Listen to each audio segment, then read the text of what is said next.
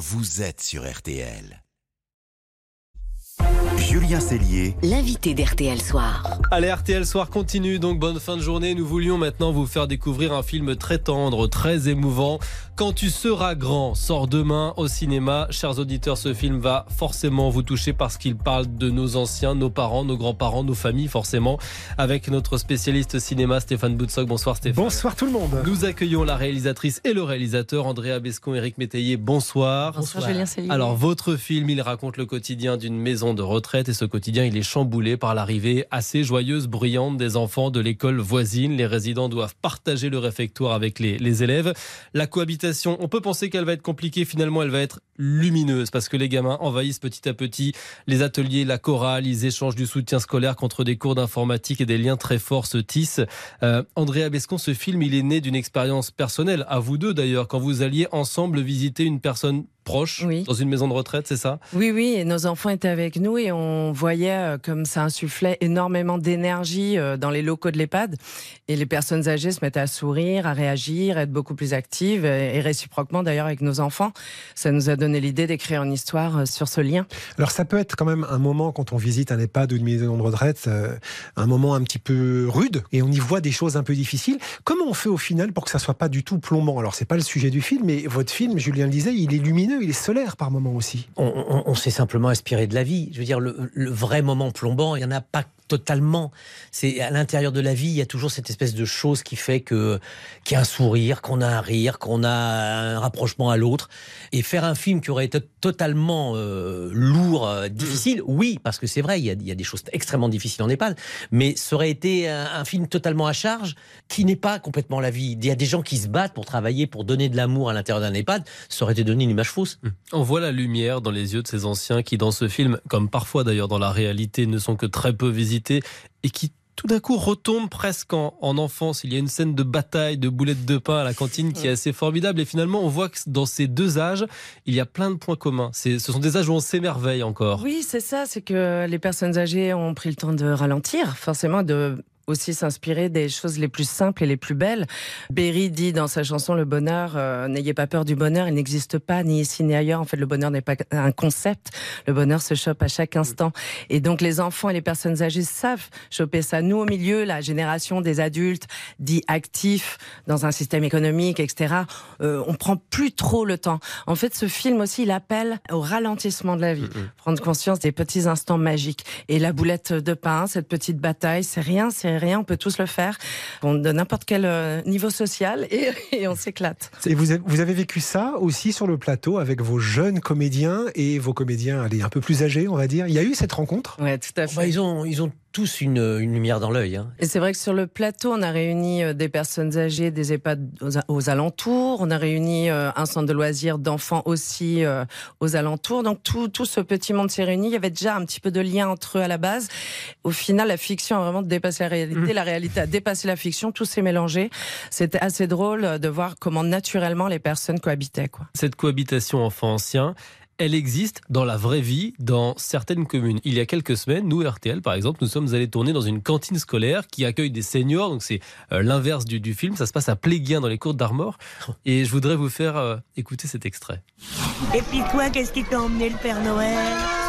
Une grue. Une grue Oh, c'est formidable ça. Bah dis donc, il vous a gâté le Papa Noël alors. À plus tard, Célestine. Ça vous fait plaisir de discuter avec des enfants comme ça? Énormément, c'est la vie. Vous les revoyez des fois dans le village? Oui, ils disent à leurs parents Oh la dame, elle mange à la cantine C'est mignon, ils me reconnaissent hein. Alors je papote après avec la maman ou le papa et puis fais des liens quoi. C'est un petit peu comme si tu avais tes papiers et mamie dans la cantine et comme s'ils venaient à l'école avec toi. Des fois, je leur fais coucou et je leur parle. Tu leur parles de quoi? Bah, je leur dis euh, si ça va bien. euh.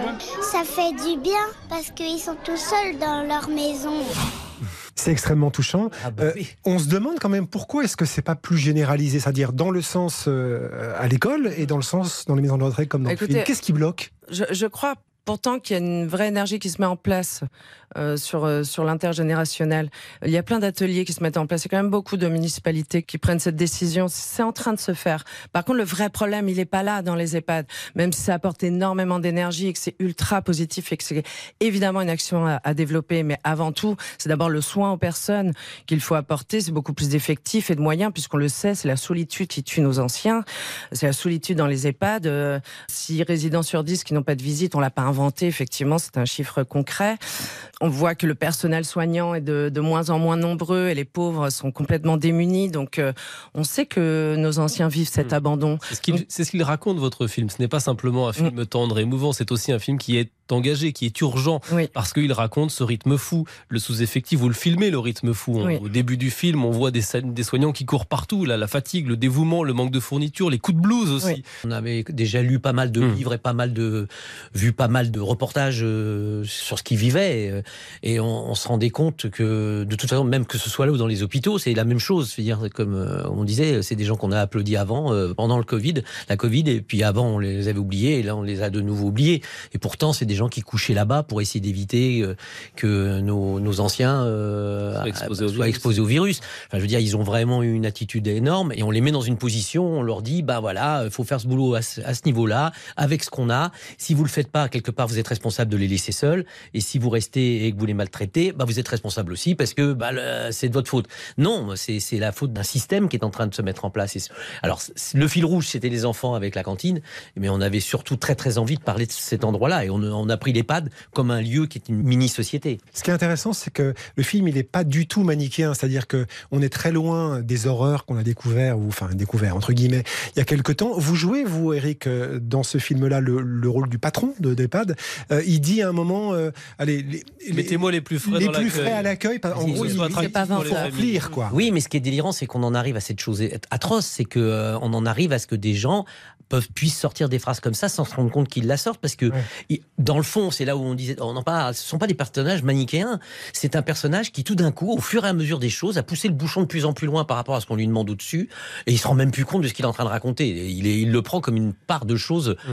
à la limite bah quoi oui c'est normal puisque je vends quelque chose mais c'est atroce ce, ce, scénario tous les deux vous l'aviez écrit avant le scandale mmh. Orpea sur le, le business des, des EHPAD on a vu aussi ces derniers jours un rapport de l'IGAS assez alarmant sur certaines crèches finalement c'est assez symptomatique d'une oui. société qui oublie les deux âges de la vie, ces les... deux âges que vous filmez. Alors, pas forcément que les deux, ces deux âges, ces deux extrémités de la vie. Je pense que euh, c'est une société qui est en perte d'empathie surtout envers les plus vulnérables, les plus vulnérables qui ne génèrent pas d'économie ou qui coûteraient à la société. Donc il est surtout là le problème. Après l'enfance, on sait que bon, vous, le savez, je milite beaucoup euh, en faveur de la protection de l'enfance. On sait qu'il y a un vrai vrai déclin. En tout cas, il n'y a pas d'action réellement protectrice euh, de l'enfance.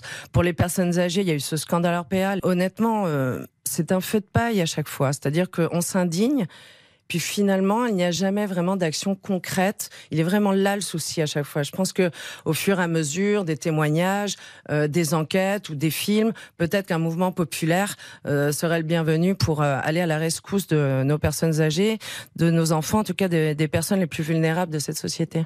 On dit un mot de vos comédiens euh, ah oui. pro, si je puis dire. Euh, je voudrais notamment citer Vincent Macaigne et Assa oui. Maïga qui sont euh, vraiment formidables. L'aide-soignant et l'animateur. Ouais, oui. un, un, duel d'abord et un vrai duo après. De quelle manière vous les avez euh, impliqués en amont du film? Est-ce qu'ils y sont allés en immersion? Est-ce que je veux ouais. dire comment ça s'est passé? Ils y sont allés, oui. Ouais. Oui, ben, euh, de toute façon, bah, pour pour euh, Yannick, euh, le personnage de Yannick, donc Vincent Macaigne, mais aussi euh, Carole Franck qui interprète Nelly ou Marie Gillin qui interprète Elisa, parce qu'évidemment, on avait besoin d'être soignante dans cette EHPAD. Hein, c'est un métier 90% féminin, donc même si c'est Yannick qui est, qui est l'aide-soignant du film, forcément, nos acteurs et actrices sont allés en EHPAD pour euh, euh, voir comment ça se déroulait, le rythme, les, euh, gestes précis qui étaient un petit peu une obsession hein, chez nous au moment du tournage. On a eu la chance d'être aussi accompagné par des personnes qui figuraient dans le film et qui étaient elles-mêmes aides-soignantes ou auxiliaires de vie, qui ont pu nous accompagner pour la précision du geste et de l'attitude et de la posture. Donc ça, c'était euh, assez fantastique d'avoir cette aide-là. Euh, quant à Aïssa, Aïssa, non, on a pensé tout de suite à elle pour sa solarité et, euh, et, et son rapport très très simple aux êtres humains. Donc je, on lui a pas demandé d'aller en milieu périscolaire, mmh. mais bon, quand on a vu Aïssa arriver sur le plateau, de toute façon, une telle évidence. Euh, J'adore l'énergie de, de Aude, personnellement, dans ce récit.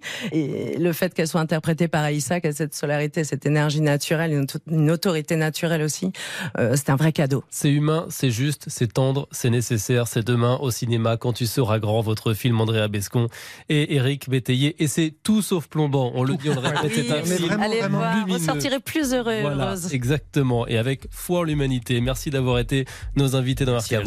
Merci.